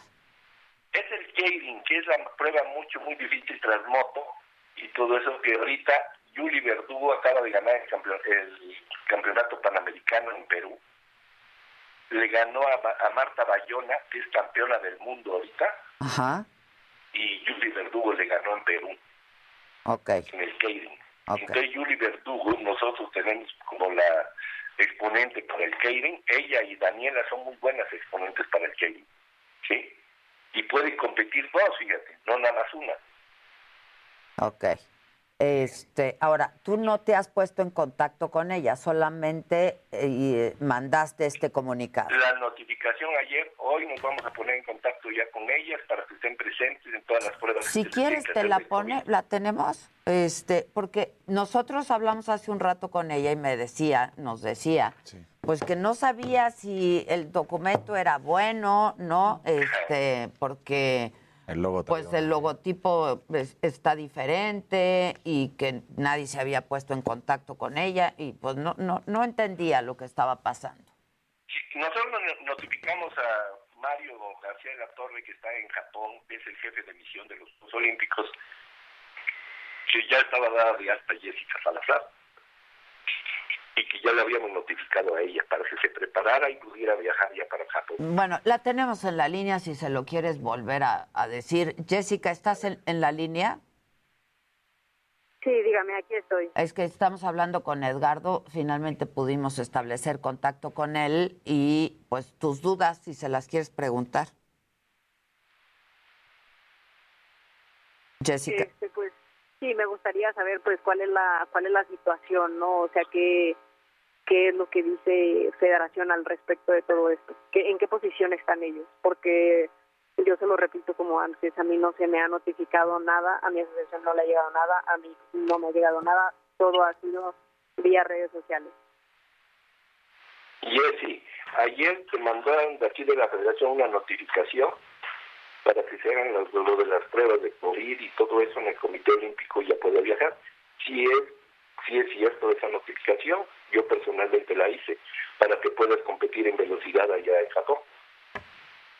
Ajá, o sea, y, y, ahora a mí lo que me alarma, o sea, ¿por qué no se me ha comunicado a, a mí formalmente a mi correo electrónico? Creo que ustedes lo tienen porque me han mandado correos en muchas ocasiones, tienen el correo de mi asociación y yo no he recibido información por parte de ellos.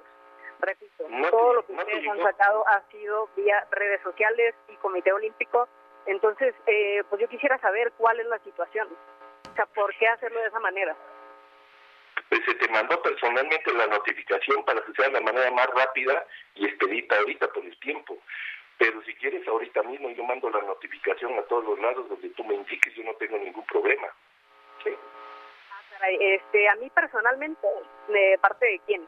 Porque no me han llamado, no me han mandado correo, no me han mandado mensaje. Mandé notificación personalmente.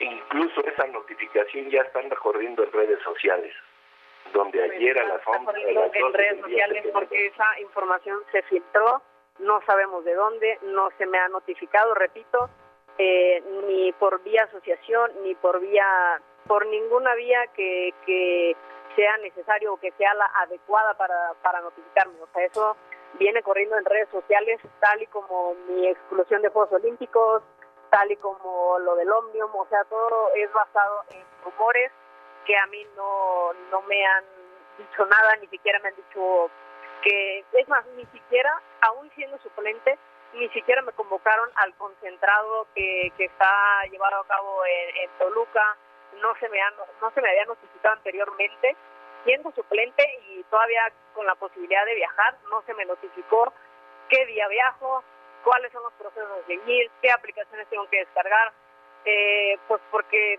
y está muy raro porque te siendo suplente y teniendo la posibilidad de todavía correr como suplente, jamás se me notificó, jamás se me incluyó en la selección nacional, no estuve entrenando con ellos, eh, no tuve nada de información desde, pues desde el día 22 de junio, yo no he recibido ni llamada, ni palabra, ni correo, nada por parte de, Federación Mexicana de Ciclismo ni Comité Olímpico Mexicano. ¿Por qué pasó eso, Edgardo? Eh, desde hace un mes, cuando... Se le llamó, para concentrarse y su entrenador nacional dijo que no era. No quisieron ir a Juegos Panamericanos, a Campeonato Panamericano tampoco, porque estaban entrenando en Jalisco las dos. O sea, tampoco se vale que digan que no las hemos llamado para todo esto. Incluso se quedaron entrenando allá en Jalisco y apenas hace días se vino Daniela Garciola a Toluca. Yo pensé que iban a llegar las dos juntas. Mi director técnico anda en Japón, no está aquí. Y yo ahorita tomo cartas en el asunto por ese lado. Pero la verdad, a ella personalmente se le mandó la notificación ayer y como le vuelvo a repetir, yo creo que era más importante que lo supiera ella inmediatamente a que lo supieran por otros medios. Pero ¿a dónde mandaron esta notificación a ella, Edgardo? Porque a su correo. Ella dice que no lo recibió en su correo, que se enteró por redes sociales. No, no. Yo aquí tengo todo eso, si quieren ahorita yo se los puedo mandar, yo no tengo ningún problema. Aquí está uno de los auxiliares que tengo, que fue hizo todo eso ayer. Sí, incluso a mí me llegó, le llegó al Comité Olímpico, a todo mundo le llegó ese, esa, ese, esa notificación. Me extraña que no le haya llegado a ella. Yo tomo cartas en el asunto para remediar esta Ahora, el asunto es el siguiente. Jessica tenía la inquietud de saber pues en qué iba a competir, porque pues le estaban poniendo que iba a competir en algo pues que no está en su campo de especialización, uno. Y dos...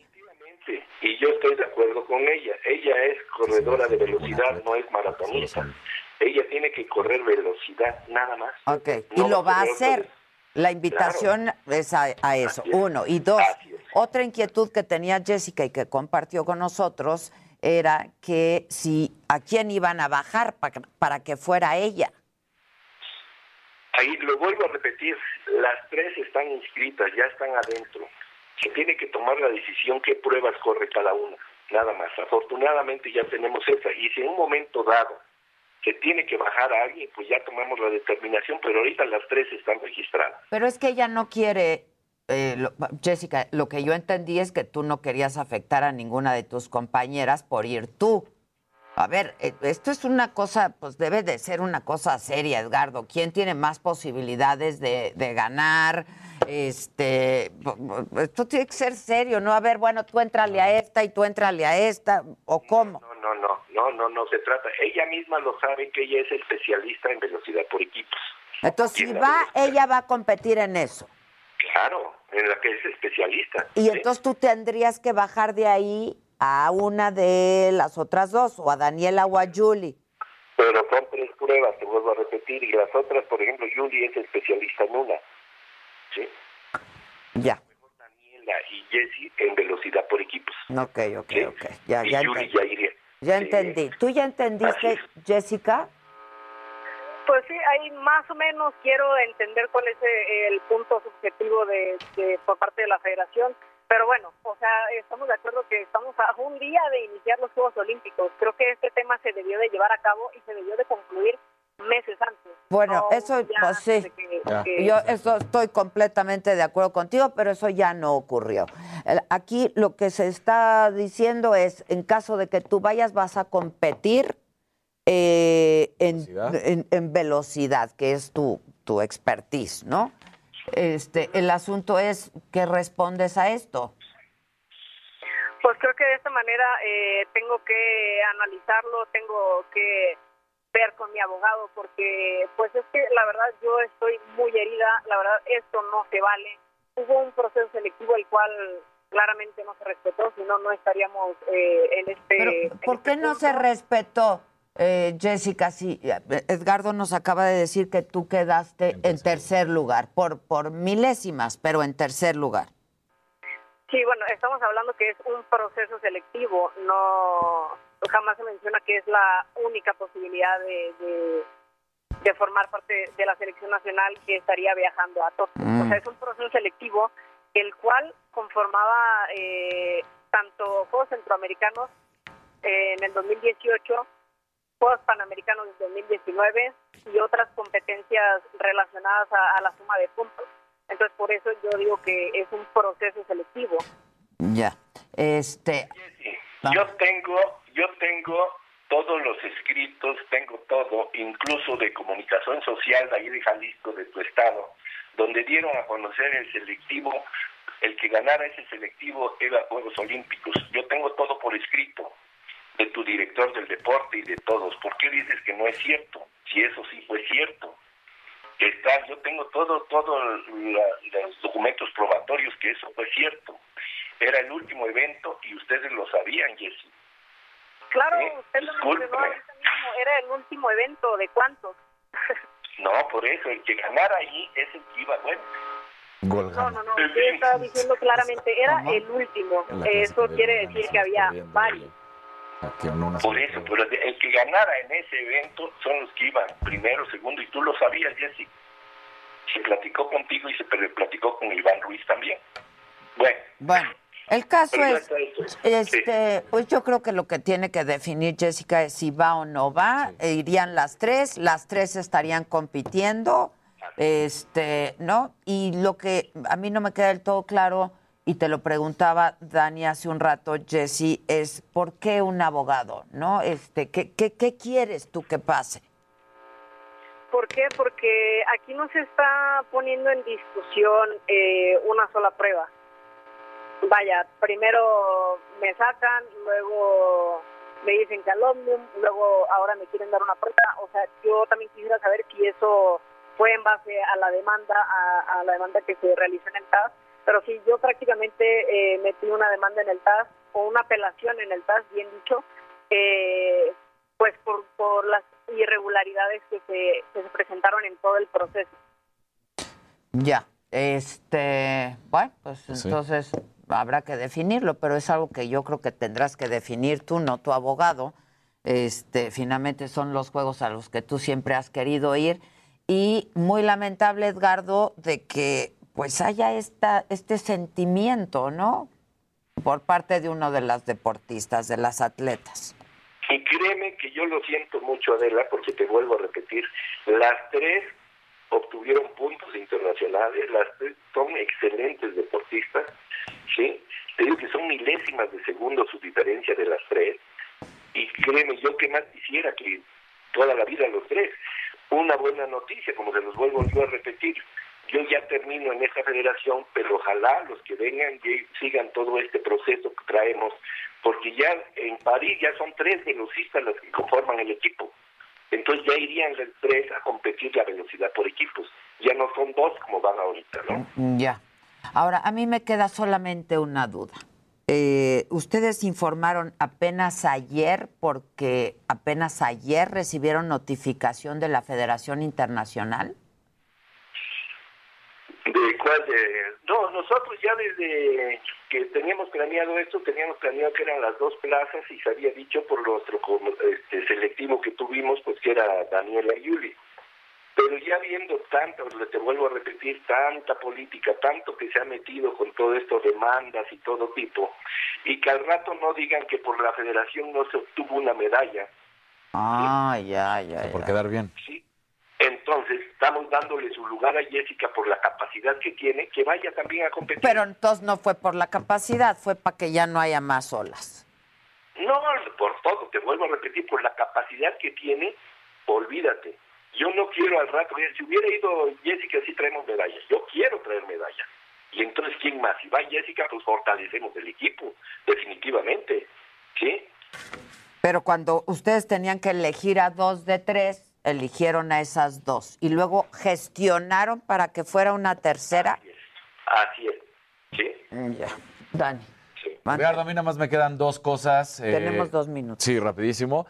Una, eh, entonces, porque un atleta presiona, ya se pasa. Cuando es un calificado, cuando se califica, pues son los que calificaron. Repetir, mira, lo que está pasando ahorita ¿Te acuerdas que nosotros íbamos a llevar también a una niña de Nuevo León, que es donde hay una confusión que dice que bajamos a una para subir a otra? Eso no, no es así. Ahí tenemos Yareli Salazar, es una atleta de medio fondo, y Jessica Salazar es una atleta de velocidad. Sí, totalmente de acuerdo. La cuestión está en, en, ese caso, ¿no? Así es. Entonces, a Victoria Velasco y Balonio. Pero por los puntos internacionales que nos dice nuestra internacional, que de principio nos dijeron que sí, incluso Victoria ganó el selectivo, ya tenía boleto, ya tenía todo para irse a Japón, y de repente, no sé por qué medios y todo nos mandan decir que no era elegible. Edgardo, se nos termina el tiempo, pero nada más una última pregunta. Eh, justamente lo que tanto se está haciendo referencia, ¿no? Es el hecho de si se hace un proceso selectivo que tiene que tomarse en cuenta varias pruebas, varios resultados, pero se decide que en una sola carrera va a calificar, pues hay, injusticia, ¿no? ¿Para qué hacer un selectivo? Porque si solo va a ser una carrera y no es todo lo que estás haciendo en tu proceso. A ver, pues mira, lo que yo les dije dije hace rato, si tenemos tres atletas por diferencia de milésimas de segundo y nomás van dos, tenemos que hacer un evento para ver cuáles son las mejores dos que andan bien en ese momento. No tendríamos, no, no podría ser terminar el selectivo. Pero qué tal que en ese momento se enfermó, qué tal que en ese momento tuvo eh, muchísimas cosas, ¿no? Puede, se puede... pospone, se pospone, sencillamente una inconformidad no puede, lo posponemos. No tengo ningún problema, eso se hubiera hecho. Ya. Pues la verdad, Jessica, eres una gran atleta y ojalá vayas, porque Ya ve, Jessica, ya, ve. Ya ve, y deja para después lo otro, mana, ¿no? ¿O qué? Sí, sí, pues ya estaríamos eh, platicando más tranquilamente sobre el tema eh, con todo mi equipo de trabajo, incluso con el, con el eh, entrenador nacional, que de la misma manera no se le ha notificado nada, pero, pero ya lo estaremos platicando y pues pronto daré ya mi postura. Ojalá. ante esta situación. Nos hablas. Edgardo, gracias, Jessica, gracias, suerte. Gracias, gracias. Pues ojalá. Ya que vaya, que gane, que A ver, es que mira, yo entiendo lo del selectivo, Claro. pero si están empa- prácticamente empatadas, son buenasas las tres, pues dices una última. ¿O qué haces? Pues ¿Cómo sí, haces ¿cómo para seleccionar define? una de tres? No, y luego además te dice, no, bueno, pero es que sí fui por la situación política era. Entonces no ganó su lugar y solo lo está haciendo para calmar las aguas. O esta situación. Sí, ah, corte, pensé que ya estábamos en corte, Y ahora perdón. ya también el abogado, que vaya y ya. Señor el abogado. Heraldo Radio.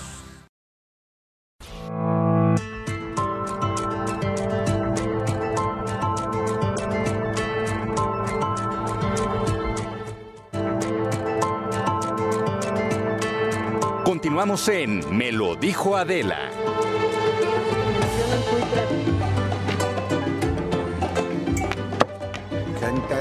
Presenta. Muy buenos días a todos ustedes. Como todos los eh, jueves, llegó la alegría del hogar. A este ah, programa, no, hay aplausos. ahí. claro que sí. Me, me lo dijo Adela. Aquí sí aplaude. Gracias. Tenemos un visitante distinguido. Veo que sí aplauden. Paola, sí. Aquí veo que sí aplauden. Aquí sí aplaudimos, claro. Presenta al invitado distinto. Juan Pablo Becerra con ustedes, por favor. Ese viene otro día. Juan Pablo. Sí, Juan Pablo, mi hermano, viene otro Sí. día. Sí, Ah, no, invitan. ¿Eres Juan Becerra? Pero es sin el Pablo. Sí, sin el Pablo. ¿Y por qué? ¿Y por Es que hacen bolas, por qué mira. se- ¿Qué onda tus papás? Juan y Juan Pablo también. Y hay otro que es Juan Rodrigo. No, pues dile Ah, a tus no. papás O sea, con todo respeto que caigan de joder. A Pues ver, con una ouija. todos les ponen igual, habiendo ¿Y tantos se llamaba nombres. Juan? No, se llama Manuel. ¿Qué pasó? Pero le gustaba mucho el Juan. Manuel, Manuel se llama ¿No Manuel. tienes alguna hermana hasta Ah, Manuel, Les puso, claro. les puso Juan. Pero no era Juan Manuel. No, no era Juan Manuel, pero su seudónimo era Juan Lezama. No sé si se acuerdan que en aquel uno más uno, en los ochentas, había una pequeña editorial que era como un tweet, un, un, una Ah, especie de ok. que se llamaba Bajo la Rueda.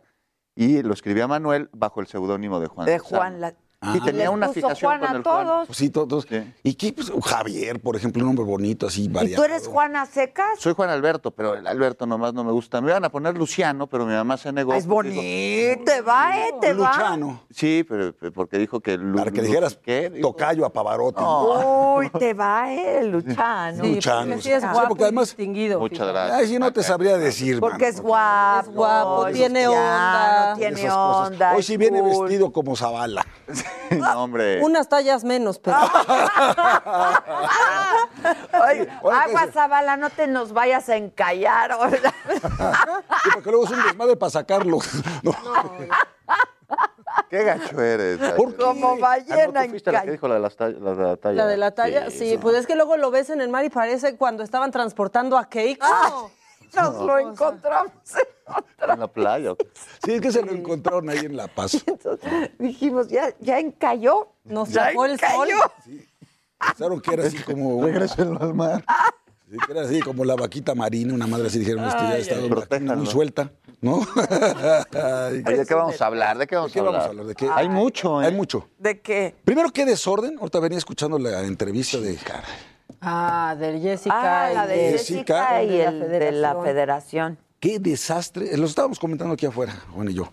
Qué desastre traen con, con el tema. de- Desorganización absoluta. Olímpico Pero mucho Mexicano. optimismo, ¿no? Sí. Los veo optimistas. No, no, no, lo resolvemos. ¡Claro! La metemos, ya hablamos, la metimos. Entonces, ahí nos no. repartimos. Pero que si Ahí aquí lo vemos. tengo el fax. O sea, casi casi no es. Ay, cabrón. ¿Cómo? No, sí. Bueno, mire, que no se preocupe, las tres están.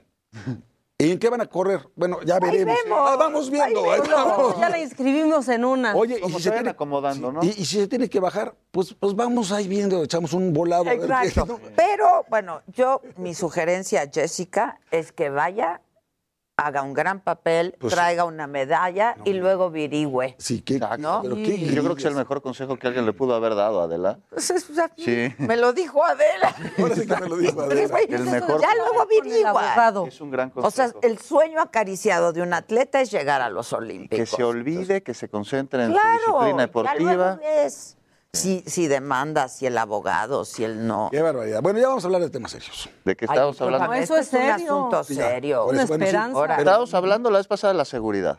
Bueno. ¿Te acuerdas? Y del Poder Judicial. Vamos, Hablando de la seguridad del Poder Judicial, la nota que dio ayer Rosa Isela, la Ajá. secretaria de Seguridad y Protección Ciudadana, que por cierto está mal el nombre. ¿Por qué? Pues protegen a los ciudadanos, ¿no? ¿Sabes quiénes son Bueno, ciudadanos? de eso se trata. ¿Quién es ciudadano? Tú, yo, nosotros, ustedes, ellos. Mi nieta, Ajá. no. Porque no tiene 18 años. No ha cumplido 18 años. Pero, o sea. Es lo que dice la Constitución, ¿eh? no, no lo digo yo. Entonces, dice la- ¿cuál es, este, cómo se le cataloga, cómo se le, cara- cómo se le dice? ¿Es una ciudadanos transeúnte? mexicanos. Ajá. Ah, bueno, es parte de la población, Parte de la población. pero no, pero no de la ciudadanía. pero ¿cómo que tendría que...? Para ser ciudadano tienes que ser mexicano, 18. 18 años cumplidos y tener un modo honesto de vivir. Que la verdad es que para un chingo yo creo que no pueden ser ciudadanos. La bronca pues es hay que. ¿cómo, que no pasa, cómo- no, pues, cómo no. Pasan la defines. ¿cómo defines Entonces ya es tener discriminatorio. Un modo honesto de vivir? Tener un modo honesto de vivir, pues yo creo que simplemente no estar en prisión, básicamente. Porque, a contrario censo, yo debo suponer, darte la presunción de que tienes un, un modo honesto de vivir. Oye, entonces una persona que está recluida en un centro penitenciario. Que tiene limitados sus derechos. No, de que tiene limitados sus derechos, los tiene, incluyendo el del libre tránsito, pero no es ciudadano. ¿eh? Bueno, eres ciudadano, pero tus derechos están suspendidos por el hecho de estar privado de tu libertad. Y en caso de que la sentencia haya determinado que eres Exactamente. culpable. Exactamente. O si eres un prófugo de la justicia, también están Pero limitados. ¿cuánta gente está en la cárcel sin sentencia? Muchísima. Entonces, muchísima. Por eso. No muchísima. Y llevan aún. años. ¿eh? Ayer Todavía no a un... cua- ¿Supieron de este caso? Un cuate que estuvo 21 años en la cárcel por un asesinato. Ah, sí, no, lo vi, lo vi, lo vi. No solo que no cometió, está vivo el hombre. O sea, no existió. Lo acusaron el de un homicidio. homicidio de una persona que no ha muerto, Que no ha muerto. que andaba de parranda, y este cabrón estuvo 26 años. 21. O 21, 21 años, años. en prisión. en prisión. Ayer lo entrevisté, es una Oye, entrevista. qué no, terrible. Oye, ya, o sea, se ese es el elefante reumático, ese sigue que es la Fiscalía General de la Pues República y el Poder Judicial. La procuración e impartición de justicia está terrible. Ahora con el asunto de Pegasus, más allá de toda esta red de espionaje terrible, que los datos pues ya hemos venido viendo, sobre todo cómo se han dado a caudales durante los últimos días, resulta increíble que tenemos investigaciones profundas, investigaciones que este, revelan una enorme cantidad de cosas, pero que no vienen de la fiscalía, que vienen de periodistas, Ah, sí, claro. que vienen de Carmen Aristegui, que publicó O de el proceso, y tienes un asunto que debe judicializarse, pero yo lo veo muy complicado debido a que la Fiscalía General de la República, no veo de dónde vaya a tener elementos para poder llevar esto a cabo, y es solo una, ahora que estamos hablando de Pegasus, de las cosas que tienen que, a mi parecer, no sé tú qué opinas, Javier, tú, Adela, tú, que, eh, Maca, que, este, que revisarse, porque tenemos una procuraduría que detuvo a Lozoya, pero ¿qué ha pasado con el caso Lozoya? Está, Después de un año, está en su casa Sí. ampliando este pidió otro audiencias, plazo de 30 días para presentar más pruebas. No, que ya tenían todas las pruebas. Pero No, ya va mejor de la anemia. pero además bajo un compromiso de desenmarañar todo este entramado de corrupción que tiene que llegar a las instancias más altas. Pues sí. Está también el de la estafa este, maestra, con el que se Por eso. enriquecieron con el hambre Pero de déjame- muchísimos, déjame hacer- y tampoco Y se ha sí, llegado la a nada. persona en prisión es Y Rosario no estoy Robles. hablando de políticos No, no. nada más y de funcionarios, sino también, por ejemplo, de instituciones financieras, Pero déjame- de bancos. Ahí se movió el Espérame, dinero. espérame, espérame. No hay nada. Espérame, pero, pero te voy a decir que, que sí ha pasado. ¿Qué ha pasado? Si hay una persona ¿eh? inocente en prisión desde hace más de tres meses, es mi excompañero senador Jorge Luis Lavalle, de Campeche. No tiene madre que esté en prisión preventiva, disque justificada, tipo Rosario Robles, que por miedo a que pueda sustraerse, no se pueda este, evadir la justicia, que porque es un hombre que tiene buenas relaciones y que tiene dinero. Y entonces mejor lo tenemos en prisión. Oye, pero ¿por qué lo están acusando por los dichos de un delincuente confeso que está en libertad y que no ha probado nada de lo que dijo? Ese es el sistema de, No procuración nada de lo justicia. dijo, ¿eh? Es no tener madre. Y lo de Rosario Robles, dos años en prisión. Hablando de la estafa maestra. De los dos casos que acabas de poner. Entonces, de que ha habido consecuencias, las ha habido. Pero desde el punto de vista de una venganza del Estado mexicano contra personas. venganza, pero de que no ha habido claridad en las investigaciones y que es un tema pendiente, Pues sí. sin duda es un tema pendiente. Que ahí me lleva también esto. Bueno, a ver, déjenme nomás darles, porque íbamos a hablar de seguridad, los datos que dio ayer Rosa Isela. Así es. Para ustedes las mujeres. De Porque yo, y percepción. yo coincido, yo, yo coincido, yo estoy convencido de que ser mujer en este país es de alto riesgo. Miren, feminicidio, desde el 2020 al 2021, el feminicidio creció 3.3%, 32.6% en abuso sexual en seis meses. Violación creció de 2020 eran 7.885 casos, 2021 10.458. Y vamos a analizar El esos tráfico datos. de menores pasó de 7 a 21. O sea, o sea, esto, el tema de las mujeres, feminicidios, el tema de los embarazos no deseados, la, la violación, nacimientos de adolescentes, el tema de las mujeres está re feo. No es un tema pendiente, es un tema que además se tiene que, que- que- que ver hacia adentro y es un tema que se tiene, pues el gobierno, las autoridades tienen que reconocer que no se está atendiendo de la manera en la que se tendría que Violación, estar atendiendo. Pero aquí hay un, 32% un asunto arriba. con los datos ¿eh? y esto no quiere minimizar de ninguna manera el terrible problema de violencia y de crímenes que existen en nuestro país contra la mujer todos los días. Nada más acordémonos que el- en el sexenio pasado hubo una enorme cifra negra y que llegaba una mujer después de haber sufrido violencia, después de haber sufrido golpes, de haber sufrido violaciones, llegaba al Ministerio Público y no catalogaban el delito como Todavía, violencia Juan, contra la mujer. No se todavía. to- todavía Adela. Sí, claro. Y con la diferencia es que Todavía había refugio una para mujeres maltratadas. terrible. Y esto hace que se incremente una cifra negra con la que no podemos tener Yo creo que la pandemia contribuyó La mucho pandemia a ello. contribuyó. A ver, la- verdad. los casos de violación, ¿por qué la crecen? En un ambiente violento, un, un esposo tomando ¿Por qué crecen cubas todo el día. 32% las violaciones? Por el hacinamiento, por estar tanto Sí, tiempo duda, juntos sin ahí duda. todos. La verdad es que sobre. Pero antes tenías un refugio para proteger a las mujeres violentadas. Esos refugios también desaparecieron junto con las estancias infantiles. No, pero no todos. Claro que sí. No, hombre, yo creo que acabo de platicar con unas personas que tienen un refugio en el ¿quién centro está histórico y está la estas Casa de las personas? Mercedes. ¿Quién atiende a estas Citlaltépetl. personas? ¿Quién las atiende? ¿Quién les da el carácter verdaderamente de víctimas? Pero bueno, eso es por un lado. Por otro lado, hablando de la Fiscalía General de la República, yo pregunto con absoluta seriedad. Porque ayer estaba escuchando una entre- una entrevista, no sé si se le hiciste tú o alguien más, a Pascal Beltrán, no a este, pero a Lorenzo Córdoba. Ah, creo que fue este Loret. Le hizo una, dice, bueno, ¿qué van a hacer ustedes con el resultado de la consulta del próximo domingo, del domingo 1 de agosto? Bueno, si es vinculante. Bueno, ¿qué van a hacer con ella? Sí, es vinculante, pero... ¿Para, para qué? ¿Para qué? ¿Sabes qué, me- ¿Sabes qué contestó? Nosotros no sabemos, de qué signo se trata esto. Eso dijo el presidente del INE. Pero ni, el- pero ni nadie ¿Y saben sabe. qué vamos a hacer? El presidente ya dijo que es moral. Que es moral, que él no va a votar, ético. Es decir, a ver, en primer lugar, está violando la veda. No sé para qué hay una veda electoral A para la una veda consulta. ya, a No, la veda. A la veda, porque A la veda. ¿Quién la impuso? Todo la veda ha esa. fluido Sí, pero hoy, la- sí, está de la veda. Está de la veda. Pero dice el presidente del INE, nosotros le vamos a entregar los resultados a la Corte, a ver qué chingados hace. Entonces va a llegar esto a la Corte y decir, oye, ¿tú redactaste este bodrio cantinflesco? Sí, ahora a ver qué haces. A ver, la, la, la, ¿Y la Fiscalía no es autónoma? ¿Qué va a mandatar? Pues es lo que quiero saber. Es- No es una buena pregunta. ¿Qué va a mandatar la ¿Qué es lo que va a Corte con la el Corte? resultado ¿Qué de la procede? consulta? Bueno, si no... pues, ahí Porque además que la ¿Una Fiscalía... etapa la Corte transicional en la que se otorga el perdón y ya o qué? Por eso, si no es vinculatoria, ¿significa que la Fiscalía no podría actuar jamás en contra de ningún político del pasado?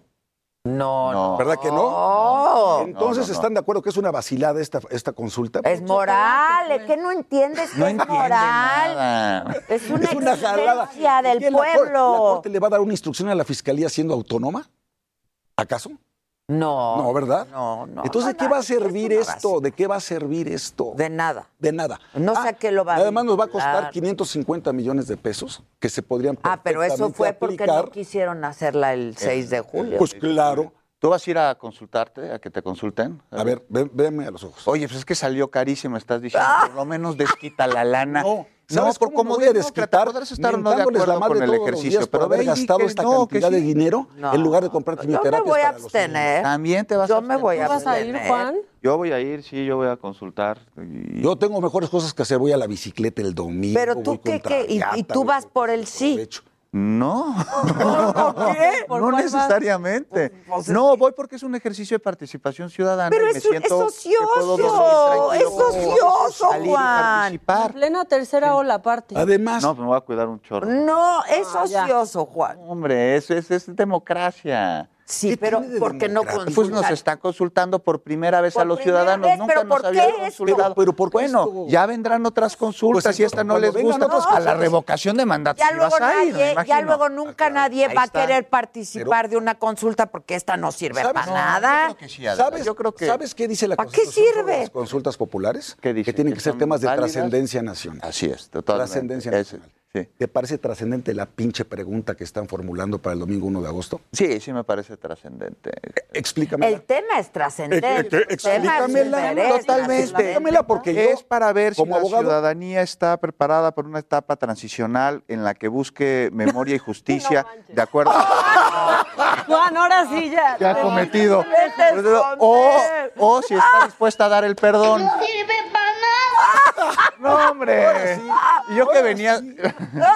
No manches, Juan. A ver, Adela, te ya dio que- risa la mitad. ¿Por qué? Le ganó la risa él mismo. No, me la contagiaste, Pichi Javier. La tuya está peor que la que van a poner ahí. Nadie me Ese es dice el problema. nada. No, y luego Morena, los del partido Morena, están tergiversando todo y confundiendo con que es para enjuiciar a los expresidentes. Y nunca la consulta se refiere en lo más mínimo a los expresidentes. No, la pregunta está, pero la pregunta la puso La Corte. La corte. La pregunta no tiene nada que ver con la idea inicial, idea inicial, de la Claro. consulta. O sea, la pregunta idea sí está inicial tenía hasta nombres y apellidos. Es- parece un chile en nogada, o sea, está, Oye, pero no sabe con- sabroso. eh, Su modo de hablar no me está gustando, por, te voy a decir por qué. Porque más yo soy- callado en ese asunto, Más que me oigan. Bueno, para mira, que le guste. eh, bueno, ahora sí me agarró de buenas. Pero mira, ¿Cómo eres? yo no, como qué soy- bárbaros. Parecen los mascabroders. o sea, un día un palomazo. Bueno, Yo, ya habla. yo- yo ya llevo dos chiles en hogadera esta temporada. Qué Soy bueno. poblano. Habla. ¿Qué habla, pues? ¿Hablo de qué? De la consulta, ¿qué le ibas a decir? De la No, pregunta. ya, Ah, ya. ya lo Ahora convencí. ya sí vaya. Alzheimer, o sea, Vamos a hacer una apuesta y si gano, tú vas y consultas y si pierdo, yo voy y no. Ándale. Yo no voy a apostar nada para ir a, a- No, de veras. Y sí, de veras me parece una. Yo me voy a abstener. Es una gran estupidez y es además de una indolencia brutal, insisto. ¿Cómo po- es posible que gastemos dinero de nuestros impuestos Ajá. en una consulta absolutamente inútil? Yo no- Porque además el presidente, ¿sabes qué va a hacer con esa consulta? Lo que le dé la gana. Si es vinculativa, va a decir una cosa. Si no es vinculativa, también la va a jugar a su favor. Él ya dijo que es moral. Es ¿Para moral. qué sirve? ¿Para qué Tú nada sirve? más di para qué ¿Para qué sirve sirve? y ya cambiamos de Para tema. gente- es ¿para un qué? ejercicio de memoria histórica, nada más, me ¿Cuál de parece muy importante. Sí, ejercicio de memoria histórica y para que exista justicia, digo, para que exista perdón necesita haber justicia y para que exista justicia necesita haber memoria. A mí me parece que está bien que se nos consulte a nosotros, estamos de acuerdo en esa pregunta barroca que propuso la Corte. Pero es ¿por qué te van a ¿Se les preguntar? perdone un delito si es que lo No, cometieron? no, no están hablando específicamente de que se les perdone un delito, sino que se debería juzgar o no. Esa era la pregunta inicial. Ustedes recordarán que ya luego fue cambiada por la Corte. Por eso, por eso. Por eso, la, La- de la corte es la, La que de la está. corte es la que está. Es la que se va a ¿Para qué efectos va a servir? Porque alguien ya anda interpretando que es para crear comisiones de la verdad. ¿Dónde dice o sugiere que va a haber una No. comisión de la verdad? No. ¿Dónde? Entonces, o le vas a preguntar a la gente si se aplica la ley. El derecho penal. de- el- ¿Se ha aplicado a lo largo de, la, de las últimas décadas la ley de manera igual para todos los No, mexicanos? claro que no. Yo- por eso insisto en Claro que va que mucho no. más allá de la, de la letra escrita, la aplicación de la ley. Entonces, ¿qué vas a aplicar? Pues precisamente, O sea, ¿qué va a pasar? se va de- a preguntar a la población si está de acuerdo o no. ¿En qué? En que existan procesos legales en contra de funcionarios o gobernantes que hayan... Pero ¿por qué yo voy a decir que haya o no haya un proceso legal Pero en contra de alguien Si hay algo que es de aplicación delito? estricta, es el derecho penal. ¿Sí? Sí, ahí no. la Ahí sí no hay nada ¿no? ni de preguntar, es interpretación estricta. Tú cometiste una conducta que se adecua al tipo penal, está descrito como tal como una conducta, ¿no? como un, un, como un delito, se te tiene que perseguir. Así es. Y si se te encuentra responsable, se te tiene que castigar. Exactamente, uh -huh. según, según se trate. Sí. Eso no se le pregunta a la población. Y bueno, ¿tú has visto que alguna vez haya existido algún proceso en contra de un expresidente que claramente muchos sí cometieron atrocidades y sí cometieron delitos? Yo no he visto. No en este país. ¿Y tú no crees que esta consulta puede ayudar a que exista un proceso en contra de expresidentes que cometieron algún tipo de delito? Porque, porque, además se cubren. Salen de los exenios y se van cubriendo los unos a eh, los otros y van dando una serie de actos de impunidad tienes razón, estoy, que quedan grabados. Tienes razón. Veo cómo López Obrador está cubriendo a Peña Nieto. Eso, en eso tienes toda la razón. Bueno, ya veremos cuando salga López. ¿No? no, pero también ah, ah. estamos, hablando. No, bueno, a ver. Entonces, ¿por qué se mete nada más con Calderón y nunca, nunca le da un caballazo a los de así, así tan abiertamente. No, se ha metido con Fox, con Salinas, Peña, el con Peña, con Peña, ni en su cumpleaños. Estaba en gel y este. en rastrillos en el avión presidencial, es lo más que ha dicho. Es lo más que ha dicho. No, yo sí lo he oído hablar pues, de, Peña Nieto, que el sexenio de la corrupción, y en todo todos los caso, de la eso sí, a. En todo caso, la Corte le va a exigir algo a la Fiscalía General de la República, ¿no, verdad? Pero no es autónoma la Fiscalía General. Por eso, como es autónoma y son... La este, consulta es ociosa. Es ociosa. Pero bueno. Pero bueno, pero bueno. Vamos a que pasar... se nos consulten cosas, pero sí, pero pero consultas de trascendencia nacional. Oh, bueno, ya vendrán otras consultas. Cuando vengan las buenas y ¿eh? las serias, participo. En esta, váyanse mucho. Y Caro, tú estás hablando de dinero. Caro, nos salieron los anuncios de, de los este, influencers del Partido Verde Ecologista. Ah. ¿eh? ah y esa es una de las alianzas de, de, Morena, que si dicen, somos distintos, no somos iguales. Esa alianza a mí sí no me gusta nada, ¿eh? Ese partido político a mí me parece que no debería existir. Es un negocio familiar Mira, disfrazado de partido. Pero ¿por qué? ¿Dónde, dónde sacas eso? Mira, si en el 2, 2000 estuvo con Fox, Por con el PAN. En el 2012 con Peña Nieto, en el PRI. En el 2018 con Mid, en el PRI. Pero nada más ganó López Obrador y, ya. se cambió con López Obrador. Vende caro tu amor, aventurera. Pues no, pero además culpables son los que contratan a esta aventurera que ya saben que traicionan a su cliente por el mejor postor. Así es. Ese ha sido siempre. Bueno, pues vamos a ver qué resuelve hoy el Consejo General del INE. Que tiene en sus manos este caso, vamos a estar muy atentos a ver qué resuelve. Tendrían que sancionar también a los este, personalidades que violaron la ley, ¿no? Que, que... Pues, pues eso no es han dicho. No, de esos no han dicho. Ves? Han apelado a la libertad de pues, expresión. Yo lo pero es que la libertad de expresión estuvo disfrazada. Es que a muchos les llegó notificación y los que contestaron, algunos contestaron que lo habían hecho porque eh, estaban completamente de acuerdo con las iniciativas del Partido Verde. Sí, y de darles dinero. Y otros más dijeron no ser la persona a la que estaba buscando el INE. No sé, yo creo que lo único que le interesa como verde, al Partido Verde Ecologista de México, es el color de los dólares. Es, es correcto. Eh, Oye, lo de... ¿eh? Eso es lo... Pero los, les van a prohibir que este, transmitan spots en radio y televisión durante un año. Y eso va directamente... Pero de la lana no, no es nada, porque pues, ahora van a recibir muchísimas, les sale barato. Lo que acabas de decir es reveladora, de la porque a ver, ¿te acuerdas en la Plaza de Toros cuando había ley seca? Sí. ¿Qué pasaba? Tú ibas a la Plaza de Toros y te servían de beber. Se pasaban por el alcohol triunfo la ley seca. ¿Por qué? Porque le salía mucho mejor pagar la multa, la multa, que el dejar de percibir. Claro, lo mismo ahorita. Porque el verde no es la primera vez que lo hace. Lo lleva haciendo es una reincidente. y otra y otra. Y, bueno, y también que van a bajar la mañanera del 6 de, no, de, julio del presidente, porque ya saben... Ya, ¿Ya pasó.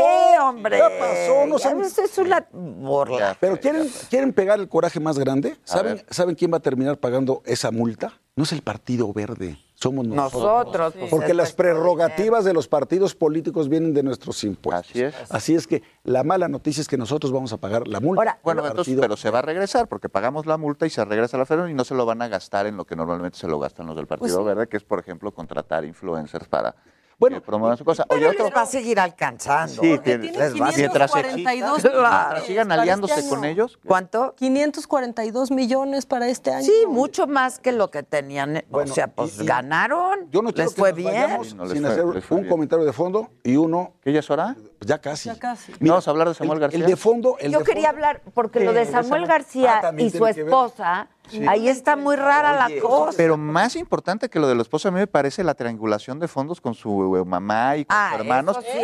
Y averiguar de dónde provienen estos fondos en un estado que ha sido azotado.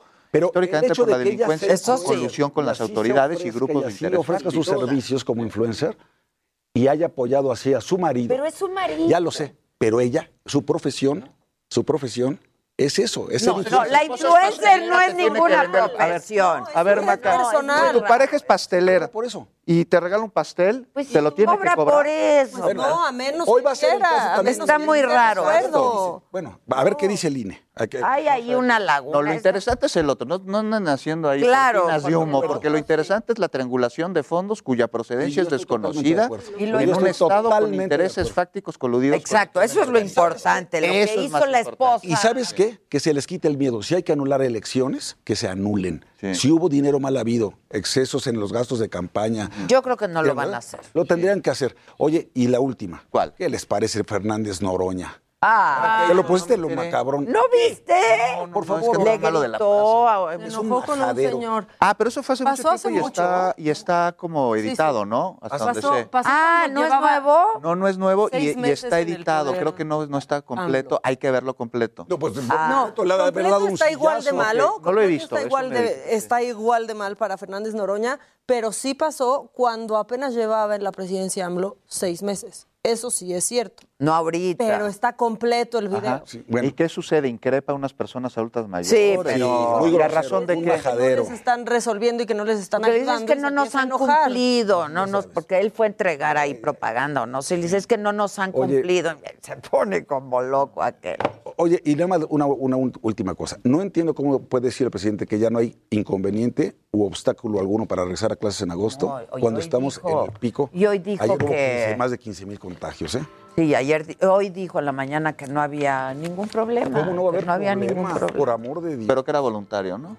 No Sí. puedes dejarlo como eso también es una irresponsabilidad. Pero es Le avientas la bronca. a Ya se nos fue el tiempo, de veras. Ya nos están Ya poniendo sí, ya. musiquita de cortinilla de Ya salida. vienes cada semana, entonces ya te vemos el próximo Si jueves. quieren, lo hacemos de una hora. Pues yo por mí encantado. O hacemos un Pero programa. ya paguen, hombre. Pues, Oye, Ve la fama que has Dile a tus adquirido. amigos que, a- Oye, a tus a no- amigos que te ¿a ti caigan. no te pagan? ¡No! Ah, no, a mí tampoco. Bueno, hasta mañana. Heraldo Radio. La HCL se comparte, se ve y ahora también se escucha. Hi, I'm Daniel, founder of Pretty Litter. Cats and cat owners deserve better than any old fashioned litter. That's why I teamed up with scientists and veterinarians to create Pretty Litter. Its innovative crystal formula has superior odor control and weighs up to 80% less than clay litter. Pretty Litter even monitors health by changing colors to help detect early signs of potential illness. It's the world's smartest kitty litter. Go to prettylitter.com and use code ACAST for 20% off your first order and a free cat toy. Terms and conditions apply. See site for details.